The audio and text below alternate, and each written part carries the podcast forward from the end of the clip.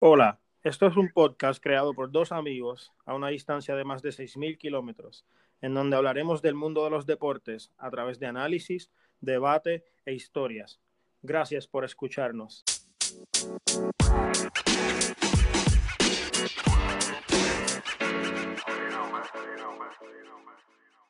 Yeah, mi gente. Hola mi gente, ¿cómo están? Para, para este episodio de hoy tenemos un invitado muy especial, es nuestro amigo Pablo Hidalgo. Eh, un episodio en el que vamos a estar hablando sobre este nuevo calendario adaptado, ¿verdad? Del ciclismo.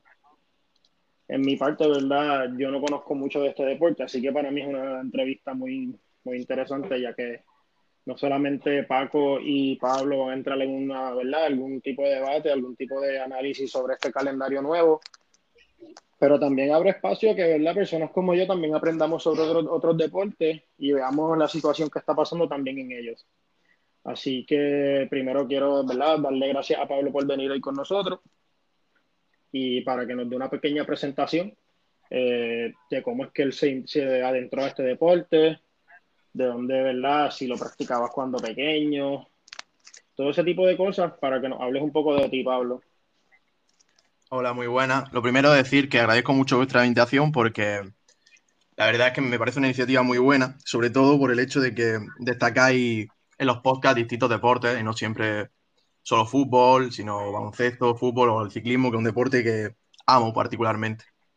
Bueno, en realidad, practicarlo, practicarlo, pues voy a ser sincero, tampoco soy, tengo un nivel muy pro en ciclismo como aficionado, ¿sabes?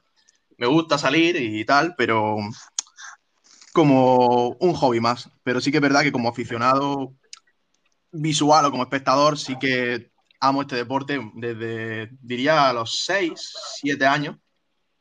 Porque mi padre sí que fue ciclista a nivel amateur, no llegó a ser profesional. Y, y siempre pues estaba en la televisión, eh, compraba el periódico, buscaba la sección de ciclismo y me lo inculcó un poco y al final yo por mi propia cuenta también fui amando este deporte, yendo a carreras con él y me, me vi cada vez más involucrado en él. Claro, y, y, es bien bonito que lo mencionas porque yo creo que a todos nos ha pasado eso. Siempre desde pequeños, ¿verdad? El amor por los deportes muchas, bien, muchas veces viene desde, desde, el mismo amor que tienen nuestros padres. Y es algo que siempre uno comparte con ellos. Y es muy lindo que, que a ti te guste este deporte tanto así, que es algo que puedes compartir con él. Sí, es Sí, algo... así como Mati, antes de eh, eh, decir que al final eh, este tipo de deportes tan minoritarios al final te llegan por una herencia, ¿no? Porque son deportes que no se les da tanta cobertura en medios de comunicación ahora mismo. Sí, son deportes que no tienen esa popularidad como deportes más comunes que hemos hablado ya en el podcast y seguiremos hablando, pero como esos deportes como el fútbol que mencionó Pablo y también el baloncesto. Así que yo creo que entonces eso abre paso que podamos ya empezar como tal nuestra, ¿verdad? Nuestro programa. Eh, nuevamente gracias a Pablo por estar con nosotros y yo iba más o menos a empezar con algunas preguntas ya más o menos que nos den, me den una explicación, ¿verdad? De cómo es que se, se preparó el nuevo calendario y cuáles, ¿verdad? Son las carreras que más, ¿verdad? Que más, más importantes en el deporte y cómo es que esas carreras se van a afectar específicamente por este nuevo, por esta nueva adaptación del calendario. Bueno, sí, introducir que para, para los nuevos en este deporte eh, hay tres carreras principales, que son carreras de 21 días, eh, en los que se hacen también dos días de descanso normalmente. Y luego hay cinco carreras de un día que se llaman los cinco monumentos, eh, que son las más importantes de, digamos, del ciclismo en ruta profesional. Y bueno, y vamos a hablar sobre cómo la han reubicado y cómo puede afectar a cada carrera la, nueva ubicación. ¿no? ¿No, Pablo? ¿Tú qué? Pues sí, la verdad que mm, primero decir que es un deporte, sí, que, que requiere quizá un, un, lenguaje muy técnico para muchos aficionados que no, que no realmente no están muy involucrados en el ciclismo. Cuesta un poco al principio conectar, pero eh, la verdad es que mmm, ya hay muchas ganas de que vuelva este deporte y, y, este calendario nuevo que veremos, por favor, que, se, que el coronavirus respete y se pueda llevar a cabo al menos. Bueno, creo que hay tiempo, ¿no? O sea, por lo menos en fechas están siendo bastante Sí, muy precavido. prudentes para que se pueda cumplir. No, y la realidad es que es algo que está pasando a nivel mundial que muchos aficionados están buscando cualquier deporte para, ¿verdad?, adentrarse en estos momentos. Que cualquier deporte el que salga en la televisión es el que uno va a querer ver, así que también sería otra oportunidad para el ciclismo de tal vez, ¿verdad?, tener una audiencia mayor. Eh, la cosa es que va a empezar el 1 de agosto, ¿no? La primera carrera. Ah, sí, que todavía Eh, falta mucho.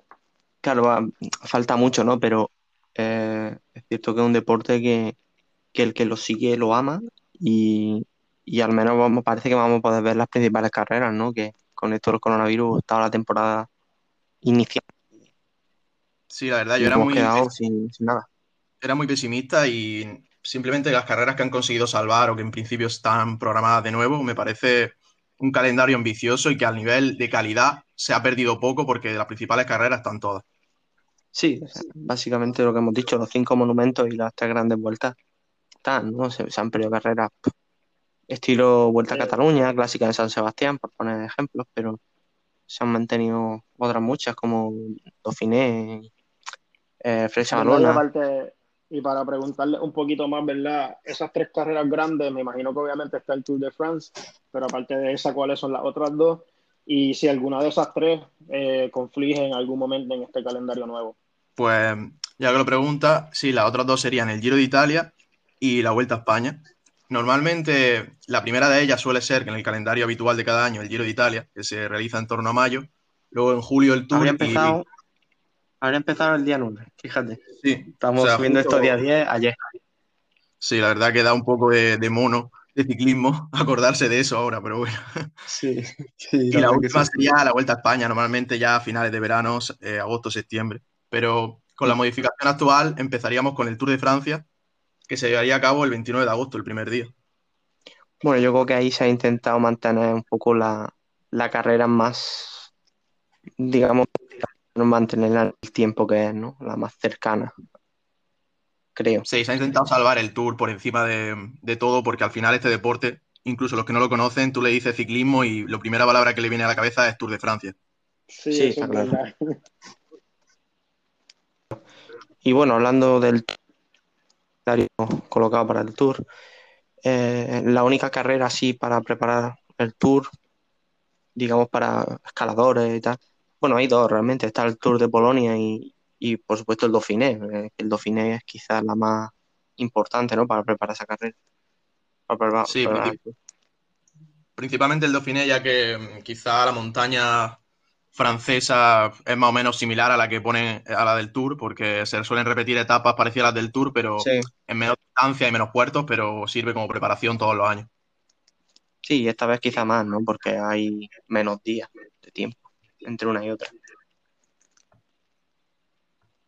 Pero bueno, al final, si seguimos nuestro calendario, la única competición que no se ha movido de su, de su fecha han sido los mundiales, que Sí, del serán 20 del, del 20 al Y bueno, que aunque va a haber por equipos, ¿no? Porque lógicamente el tour eh, acaba justo el día que empiezan esos mundiales. Sí, sí que mm, ha habido quejas un poco porque hay muy poco espacio entre el final del Tour y, y inicio de los mundiales, porque hay que recordar que los mundiales, las principales citas, bueno, hay distintas categorías, femenina, masculina, eh, diferentes categorías por edades, pero la del deporte, o sea, de la disciplina rey, pues sería la contrarreloj y, y la prueba en línea. Y entonces, aunque el 27 sería la prueba en línea, creo que la contrarreloj sería el 23, 24, y claro, muchos corredores que compiten en el Tour quieren competir ese día y mm, la verdad es que no hay apenas tiempo de descanso. Sí, pero bueno, es que los tiempos de descanso en este momento son bastante complicados de respetar, ¿no? Al final, Sí. un calendario muy, muy condensado al final. entonces va a pasar que algunos, ¿verdad? Algunos ciclistas vayan a tener que escoger entre una carrera u otra, me imagino que pues por esa cuestión de poco tiempo y como mencionaste, poco descanso. No, claro está. O sea, al final, eh, la temporada como tal no tiene nada que ver con, con una temporada normal, ¿no? O sea, al final siempre un ciclista elige una serie de carreras Y en este caso, muchas de esas carreras que un ciclista de un perfil puede elegir, quizás coinciden en el tiempo con otras.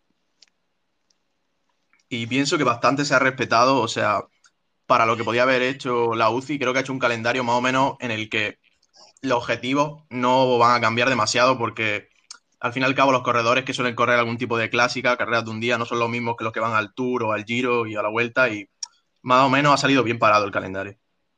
Sí, dentro de lo que cabe, sí. podemos poner un ejemplo de, un corredor, por ejemplo, Alejandro Valverde siempre disputa todas esas clásicas como Lieja Bastón Lieja, Lombardía, eh, y siempre va a la, Vuelta a España, ¿no? Pues por ejemplo, eh, en este caso no va a poder disputar Lombardía porque coincide con la Vuelta. O por ejemplo, el Giro no podría, aunque solo disputa una vez en su carrera, no, no podrá disputarlo si quiere ir a la Lieja Bastón Lieja, ¿no? Sí, precisamente Valverde creo que hace un par de días comentó su calendario y tenía programado eh, Tour, Vuelta y creo que Flecha Balona, que era la única clásica así que no le, que no le coincidía y podía hacer y además es donde ha ganado cuatro veces, nada más y nada menos. Y, y Lieja Bastón Lieja también creo que lo ha dicho. Sí, claro, el monumento principal de, los que él disputa. Sí. Yo creo, Paco, no sé si estás de acuerdo en que quizá las carreras que de las carreras grandes que han salido perdiendo son las dos italianas, eh, de Monumento, el Giro de Lombardía y de carreras grandes, el Giro de Italia principalmente. Sí, quizás sí, porque el Giro de Italia al final es una carrera que tiene mucha proximidad con el Tour y a la vez, y a la vez coincide con la vuelta, entonces al estar en medio como que muchos corredores no les va a dar tiempo a recuperarse y si quieren correr Tour y, y vuelta, no, el Giro no lo van a elegir. Sí, parece que está más. Sí, en intento de hacer un doblete, de correr dos. Parece que Tour Vuelta sería la opción eh, fundamental y Giro de Italia quizá quede con una participación algo menor que, el Tour y la Vuelta. Sí, al final eh, el Tour irán todos a por él, pero luego la cosa será si elige Giro o Vuelta, ¿no? Pero al final el Giro, el problema es que está mucho más próximo en el tiempo, entonces el nivel sea pero quizá.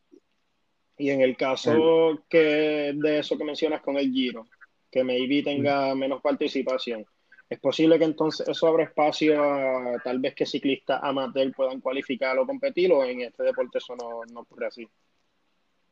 No, no, porque los equipos tienen, los equipos mandan siempre sus ocho corredores, al final los equipos son muy amplios. Eh, el problema no es falta de, de efectivos, ¿no? El problema es falta de grandes nombres. Sí, realmente, como dice Paco, hay unas invitaciones fijas que son los... Hay una primera división, podríamos decir, en el ciclismo, que son 18 equipos que están obligados a ir a todas estas carreras principales. Y luego cuatro equipos de segunda división que son invitados a, a Vuelta, Tour y Giro. Y mm, realmente siempre apenas varían los equipos, pero sí que la calidad quizá de, de, la plantilla de los equipos que vayan al Giro pues sea algo inferior y quizá veamos alguna sorpresa en, en los nombres que están en la disputa, eso sí. Claro, al final eh, nombres como nombres como Egan Bernal, nombres como Chris Froome, todo eso al final yo creo que van a preferir elegir el Tour. Sí, quizá Nibali, que es siempre la, la baza italiana, pues alguien que respete el giro y pues siempre aporta color a la carrera. Quizás intente Tour y, Giro, ¿no? Pero, pero, el resto al final va a ir mucho por, la vuelta, por, por fechas, ¿no? Y, otra pregunta, otra pregunta que tengo, entonces, ¿verdad? Con este nuevo calendario, ¿cómo entonces se van a afectar esas carreras que son más cortas o esas carreras de un día? Eh, y si entonces eso también, pues me imagino que va a afectar un poco el performance de, algunos corredores que maybe quieran correr, como ya ustedes mencionaron, en algunas de las grandes y mezclarlo con algunas de este tipo de carreras. Pues realmente mm, creo que para los corredores de, de carreras de un día, sobre todo las de que se hacen en adoquín, en la superficie de pavé, como Tour de Flandes, París-Roubaix. Ha quedado un calendario que no choca demasiado con, con por ejemplo, ir al Tour. Y, al final creo que salen bien parados. Lo que sí creo que puede ser un, un handicap es que en estas carreras de un día el clima suele ser muy importante. Y si llueve, por ejemplo, afecta mucho más. Y al ser en una época casi ya finales de, bueno, ya en otoño directamente puede que la climatología sea un factor en estas carreras. Sí, bueno, la verdad es que la París-Roubaix, la París-Roubaix puede ser bastante emocionante porque la fecha de 25 de octubre puede llover a mares, pero, pero bueno. Bueno, y, ya que estamos hablando de la París-Roubaix, destacar un, dato, ¿no? Que un monumento como es la París-Roubaix coincide con, con un etapón en la Vuelta a España, como creo que es la subida al Tourmalet, mm. y con la última etapa con la que contrarreloj final de Giro. O sea, sí. un poco... Un poco surreal. Ese solapamiento, ese solapamiento ahí de carrera ese día. Ese día es para buscar una excusa y no salir de casa y anular todos los planes si eres aficionado al ciclismo, la verdad. Sí, grabarlo todo y decir, voy a estar todo el día viendo ciclismo. Ese día yo creo que me voy a resfriar y no voy a poder salir de casa. Sí, seguro. Son carrerones el mismo día. Eso no, no tiene. Al final, algo bueno que tiene este calendario es que eh, muchas carreras muy seguidas, ¿no? Al final va a haber ciclismo todos los días. Sí, es casi el sueño hecho realidad para un aficionado, aunque es verdad que, al estar tan condensado, pues es muy distinta la situación. Quizá eso sí, lo de mm. los solapamientos es el principal problema. Y más que nada porque lo que tú has dicho, Paco, es que si fuese, por ejemplo, una etapa intrascendente del Giro o lo que sea, pero es que estamos hablando del final en una contrarreloj que seguramente se decida ir a carrera o algún puesto. Eh, La París-Roubaix es un monumento, el, quizá el, más llamativo, el principal, y, y una subida de la vuelta que va a ser la más dura. O sea, es un poco. Ahí hay ligeros problemas que no sé cómo harán los horarios y para que realmente no coincidan todo. Y sí, pero los horarios son los que son, porque tienes que coger horarios de sol. Al final no. Sí, puede que alguna hora final pues coincida con una acabe a las 5, otra a las 6, ¿sabes? De un tiempo mínimo, pero sí. para el espectador, pero poca cosa más. O sea, bueno, para, para el que no, para el que sea nuevo en este deporte, decir que la disciplina contra reloj básicamente eh, es una serie de kilómetros que un corredor realiza solo. Y, bueno, y ahí se hacen las diferentes diferencias contra otros corredores y normalmente suelen ser determinantes para, la clasificación general de, las grandes vueltas, ¿no? Sí, actualmente quizás se ha reducido demasiado el número de kilómetros que, de esta disciplina, pero sí es verdad que actualmente en la montaña se hacen menos diferencias casi que la contrarreloj, o sea que suelen ser casi el factor clave en una gran vuelta. Sí, la verdad es que la montaña hoy en día es muy difícil hacer exhibiciones de, sacar dos minutos en un puerto y cosas así, muy, muy improbable.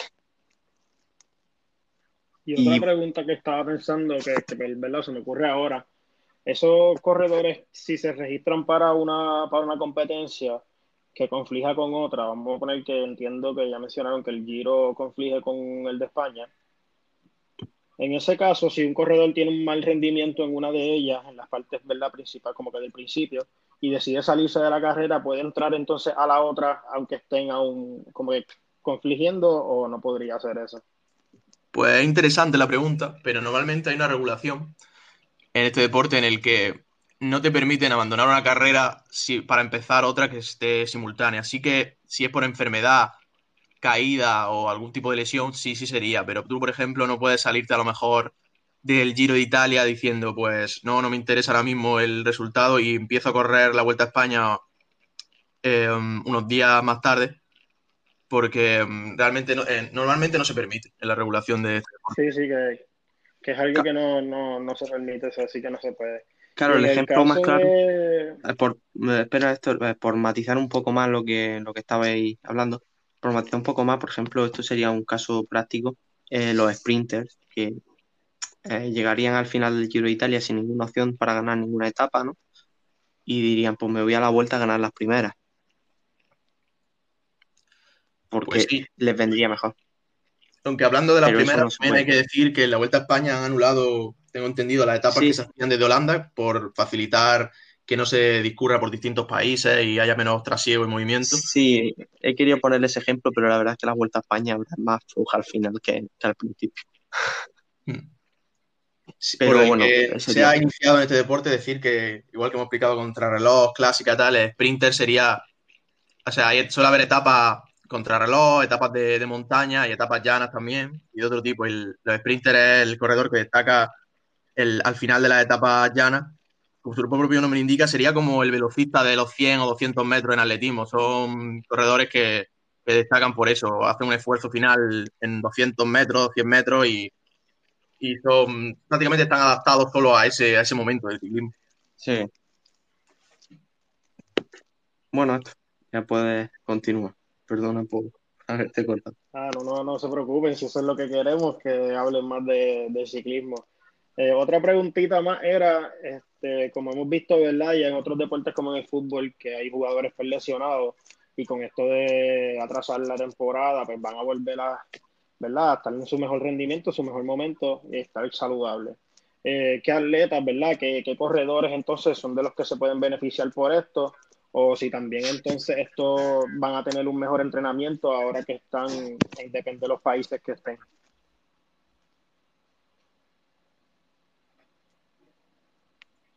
Pues en realidad creo que sí, porque mm, no ha sido la regulación igual para todos los países. Hay algunos que han podido entrenar fuera y otros han tenido que entrenar en sus casas en la bicicleta, en el rodillo que se llama la bicicleta estática, que nunca es lo mismo que, aunque ahora esté muy de moda las carreras digitales a través de dispositivos en tu casa y tal, no es lo mismo que, entrenar fuera. Y también los corredores que, que han sufrido algún tipo de lesión y venían como con una desventaja con otros, habrá que se iguale un poco más la cosa. No sé si tú lo crees así, Paco. Bueno, también yo creo que puede favorecer a corredores veteranos, ¿no? En, las que temporadas largas y mantener una preparación física durante un, número de meses quizá era más complicado que, hacerlo para un tiempo más corto, ¿no? Sí, eso es muy cierto. También los corredores que tengan una mayor facilidad para coger el punto óptimo de forma, porque en el ciclismo no se suele estar todo el año al mismo nivel, suele haber un objetivo principal y hay corredores que de verdad necesitan más, más rodaje, por así decirlo, más carreras para llegar a su punto óptimo y otros enseguida rinden a su mejor nivel. Sí, está claro. O sea, al final hay corredores y corredores, ¿no? Hay corredores que son capaces de, de la nada sacarte un, rendimiento espectacular en una carrera. Y hay otros que, como veas que no han estado, no. Ahí va a estar, por ejemplo, el, tema de Chris Froome, ¿no? Después de lo del año pasado Sí, es lo más interesante quizá ver que aparte de ser un corredor veterano, además con su lesión grave el año pasado que le impidió correr en el Tour de Francia, pues eh, recordad que lleva cuatro Tours de Francia y quiere aspirar al club de ganar cinco Tours, que solo unos pocos lo han conseguido. Y quizá este parón le ha venido bien para recuperarse bien de su lesión y para que el resto tampoco esté corriendo y él pueda igualarse en cuanto a nivel. Sí, la verdad que sí. Yo creo que él puede ser uno de los grandes beneficiados de este parón. También leí que alguno, por ejemplo, Tom Dumoulin, uno de los que sería también candidato a ganar el Tour y que también estuvo lesionado el año pasado, por ejemplo, se quejaba que él no podía irse a concentrarse en altitud, que en ciclismo es muy importante los meses previos a la gran carrera irte al Teide o a mm, Sierra Nevada, algún sitio que esté a unos 3.000 metros de altitud para vivir ahí como 15, 20 días y entrenar y hacer que tu cuerpo se adapte a las exigencias luego en la grande altitud en las montañas de, la, de las grandes vueltas. Y entonces hay corredores que, que, notan más eso, el no poder entrenar, hacer ese tipo de entrenamiento. Sin embargo, por ejemplo, colombianos que tienen esa capacidad de serie por, por su nacimiento en altitud tienen una ventaja y eso lo comentaba él y me parecía interesante. Claro, eso sí, por ejemplo, corredores como Carapaz, como Bernal, puede estar beneficiados con, con respecto a corredores europeos que viven más en, en menor altitud, ¿no? Al final eso puede ser un factor determinante. La verdad es que se nos presenta una temporada que, es totalmente mm, imprevisible. No, no sabemos quién puede ganar cualquiera de las carreras. Pero le da un punto emocionante a eso, la verdad, y va a ser muy intensa, aunque muy corta. Sí, pero, pero bueno, al final vamos a tener muchos, los mismos días de ciclismo prácticamente, ¿no? sí, muy condensado. Pero al final se han, recuperado. Y bueno, yo creo que... Sí, que por lo que ustedes dicen, esto va a ser una, entonces una, temporada bastante, bastante entretenida y va a tener mucho que ver. Sí, de nuevo, el, ciclismo es un deporte que siempre tiene que ver y, y bueno, y, y, más si cabe esta, porque es totalmente una incógnita lo que va a pasar. Y bueno, destaca. Sí, sí, que es algo que, no, se, no se ha vivido, ¿verdad? Nunca, por lo menos, ¿verdad? Para nadie que esté ahora mismo vivo. Así que algo que, pues, eh, bajo, la, bajo la situación, es algo que para ustedes, los fanáticos del ciclismo, se ve como que una buena temporada o dentro de las posibilidades. Sí, Dentro de lo que cabe, está claro que aparte a esa incertidumbre, pues le añade que quizá pues una mayor emoción que otro año y un quizá más bien, más que emoción, como que es proclive a ver mayores sorpresas que otro año. Aunque bueno, hay que destacar un aspecto negativo, ¿no? Que es que si, si por algo se clasifica, digamos, se caracteriza el ciclismo es por la presencia de eh, miles de aficionados a, un centímetro del ciclista. Eso va a ser imposible. Entonces, también vamos a ver otro deporte en ese sentido. Sí, de hecho, algunos ciclistas de las mayores figuras mundiales del pelotón, como la Philippe, que sería un poco el referente en Francia, y pues dijo eso, que para él si se corría el tour, por ejemplo, sin público, no, no sería como, sería como correr nada. Y otros dicen que realmente mejor que nada que se pueda ver por televisión, pero sí que es verdad que ese espíritu del, del aficionado ayudando al ciclista en un puerto cuando ya no puede más y le da el último aliento, pues es algo que es un poco la imagen que luego queda en los años posteriores de lo que es el ciclismo en sí. Entonces, perder eso sería algo importante. Y es que eso es algo que también lo vemos en, todos los deportes. Como que yo sé que ahí en el ciclismo es más fuerte aún porque los tienes más cerca, pero es algo que al final del día para los atletas es algo bien común y es algo que pues, al final del día también ayuda a ellos en su rendimiento. Y es tener esa, ¿verdad? esa pasión, ese, ese apoyo de los fanáticos que siempre van a estar con tu equipo. Eh, y ya que estamos entonces, ¿verdad? Entrando a la última parte ya de nuestro programa hoy, quería, ¿verdad? Para finalizar, una, una pregunta para ti, Pablo. ¿Qué tú le dirías entonces a todos esos fanáticos de los deportes que como tal no siguen el ciclismo?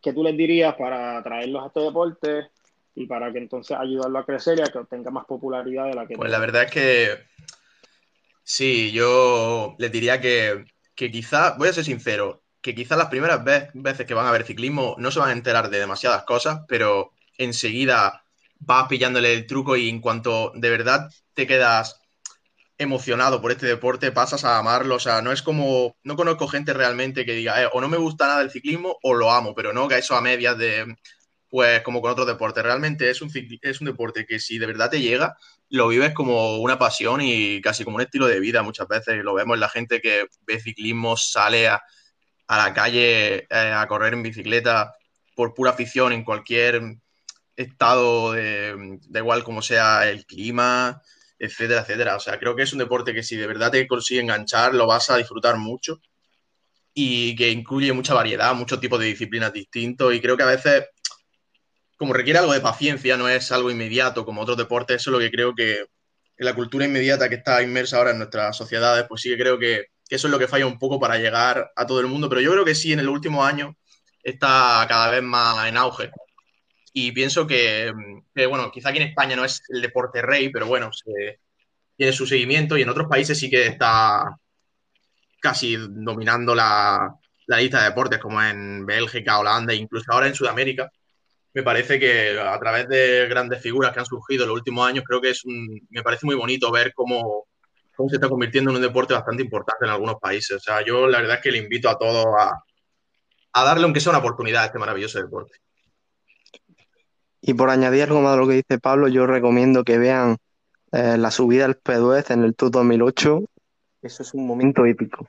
Creo que Pablo recordará aquella subida de Carlos Sastre que le sirvió para ganar el Tour. Para ganar el Tour directamente.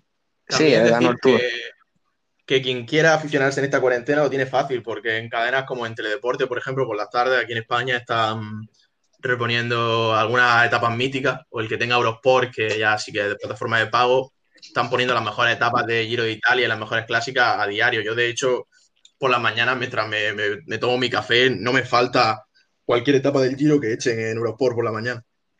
Sí, la verdad es que sí. O sea, es un, deporte que, puedes ver una carrera años después y sigues sigue flipando con, él. Totalmente de acuerdo. Bueno, pues yo entonces también quiero añadir un poco que, ¿verdad? Como alguien que nunca ha sido aficionado del ciclismo y como bien tú dices, creo que soy una de esas personas que no le ha dado la oportunidad correcta, pero sin duda alguna después de esta conversación me ha llamado un poco más la atención y, ¿verdad? Quiero agradecerte a ti, Pablo, por estar hoy con nosotros, conmigo y con Paco, en este nuevo episodio. Y es algo de lo que estamos tratando de hacer, de traer otros deportes que no sean tan populares a la conversación. Ya que si uno es fanático del deporte, yo entiendo que te puede atraer cualquier deporte y ver la pasión con la que se, se, ¿verdad? se lleva a cabo ese, ese deporte en todas partes del mundo y es algo que nos va, ¿verdad? Nos atrae a todos como Pues fanáticos sí, de... muchas gracias a vosotros y por dar visibilidad al ciclismo, bueno, y a mí, en vuestro podcast. A ti, a ti, Pablo. Bueno, pues yo creo que con, con eso nos despedimos. Gracias, Pablo.